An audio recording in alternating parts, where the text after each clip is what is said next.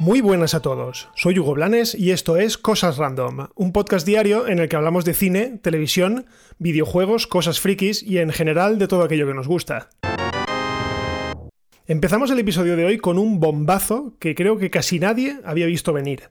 Resulta que Michael Keaton está negociando con Warner y DC para volver a interpretar a Batman, a su Batman. Sí, a este Batman.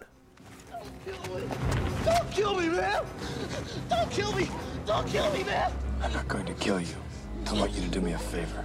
I want you to tell all your friends about me. What are you? I'm Batman.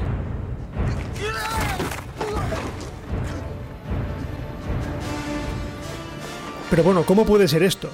Pues parece ser que Michael Keaton estaría negociando su aparición en la película en solitario de The Flash. Y es que mucho se ha rumoreado acerca del argumento de la película del velocista, y en todas las teorías hay un punto en común. Flashpoint. Y ahora lanzo otra pregunta. ¿Qué es Flashpoint? Flashpoint es una serie limitada de DC Comics, obra de Geoff Jones, el actual jefazo de DC Warner, y en ella se presenta una realidad alternativa después de que Barry Allen, es decir, Flash, usa su supervelocidad para viajar atrás en el tiempo hasta el momento en el que su madre fue asesinada y así evitar su muerte. Barry consigue salvar a su madre, pero esta alteración del continuo espacio-tiempo tendrá graves consecuencias, generando una realidad alternativa en la que muchas cosas han cambiado. Y la mayoría, como no podía ser de otra manera, no para bien. Una realidad en la que Batman existe, pero no es Bruce Wayne, sino su padre, Thomas Wayne, ya que fue Bruce quien murió a manos del atracador aquella fatídica noche, y no Thomas, como realmente todos sabíamos. Es por eso que Batman eh, en esa realidad es cruel y violento. De hecho, es tal el desbarajuste que su madre, Martha Wayne, es quien se convierte en el Joker. Superman, por su parte, es un ser débil que no se crió en la granja de Kansas, sino que pasó toda su vida confinado en unas instalaciones eh, militares donde le sometieron a múltiples experimentos. Y así todo. ¿Vale? Entonces, bueno, volvamos al tema de Michael Keaton. ¿Tiene sentido que vuelva al universo de DC? Pues todo. Más que nada porque DC es muy amiga de explorar universos y realidades alternativas, por lo que podría perfectamente existir otro Batman y que este fuese el de las películas de Tim Burton. Además, según apuntan los rumores, su participación no se limitaría a un cameo en la película de The Flash, sino que tendría un mayor recorrido, ya que DC pretende convertir a este Batman en una especie de mentor. Vamos, un Nick Furia pero de DC Comics. Además, esto tiene mucho sentido porque ¿para qué vas a molestarte en traer a una leyenda o a un actor que marcó una época con un personaje solo para hacerle hacer un cameo y ya está? Yo deseo, o la imaginación me lleva a pensar que es un papel de más largo recorrido, tipo lo que os he dicho, tipo Samuel L. Jackson, que, bueno, aparecía poquito y en contadas ocasiones, pero cada vez que aparecía tenía muchísima importancia. Además, el año pasado tuvo lugar un mega crossover eh, de la Arrowverso, de las series de televisión de DC, y en un momento determinado apareció el Flash de Ezra Miller, es decir, el de las películas, en la serie de Flash. Básicamente hubo un momento en el que explorando el multiverso, eh, Flash de las series se encontró con el Flash del, cine. Algo que, bueno, en ese momento nos pareció así un poco loco y un cameo muy gracioso. Digamos que sentaba las bases de las posibilidades que tendría el, tema del multiverso.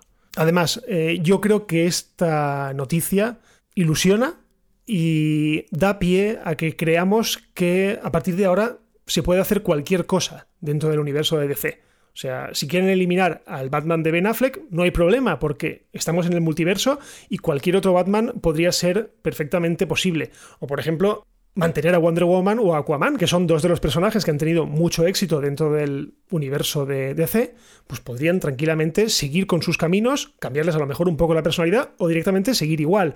Porque, ya os digo, cualquier cosa es posible en el multiverso de DC, porque a los hechos me remito. O sea, hay multitud de historias en, el que, en las que se exploran realidades alternativas, eh, universos paralelos.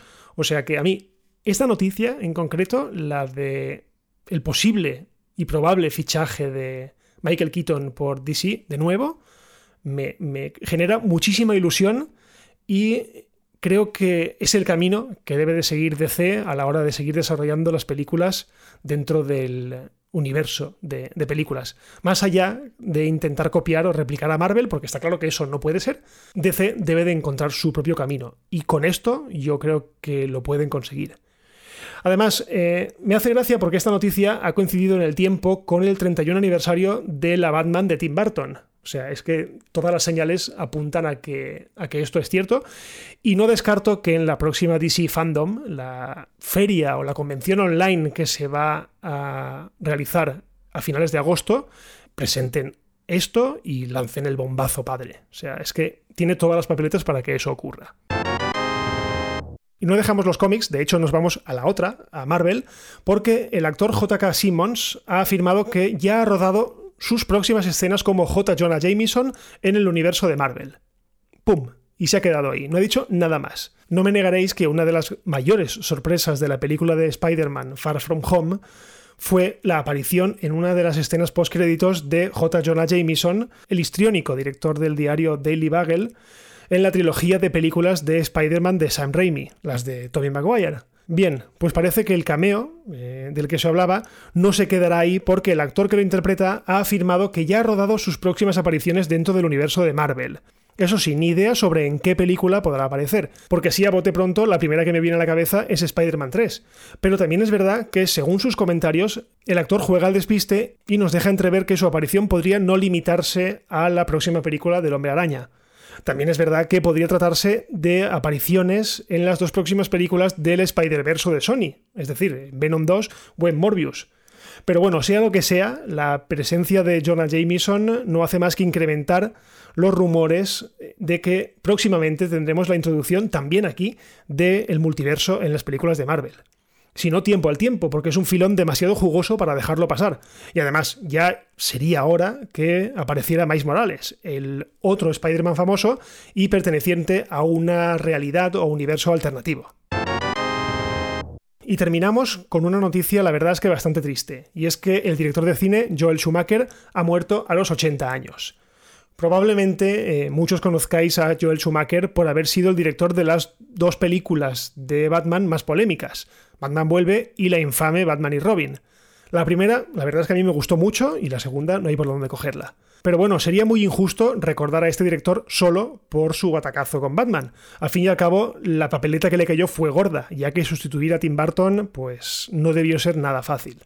Lo que os digo, tiene muchas más películas y algunas de ellas magníficas. Por ejemplo, Jóvenes Ocultos, que se considera casi como una película generacional.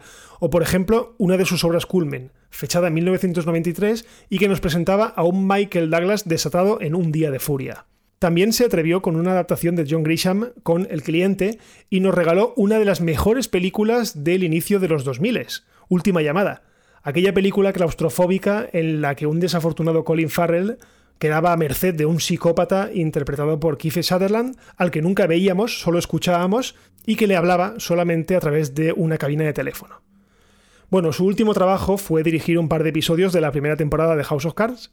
Sí, la única temporada buena que tuvo la serie de Kevin Spacey, y a partir de entonces se retiró. Así que, bueno, descanse en paz y su obra pues quedará para siempre. Bueno, y hasta aquí el episodio de hoy de Cosas Random. Recordad que todos los días, a partir de las 7 de la mañana, más o menos, eh, tendréis un nuevo episodio disponible. Y lo de siempre, ya que estamos disponibles en todas las plataformas, en iVoox, en Quonda, en Spotify, en Anchor, eh, en Apple Podcast, en todas, pues si os gusta, dejad valoraciones, dejad puntuaciones cuando la plataforma os lo permita. Si me queréis leer en Twitter, estoy en arroba Hugo. Y si no pasa nada, pues ya nos escuchamos mañana. Adiós.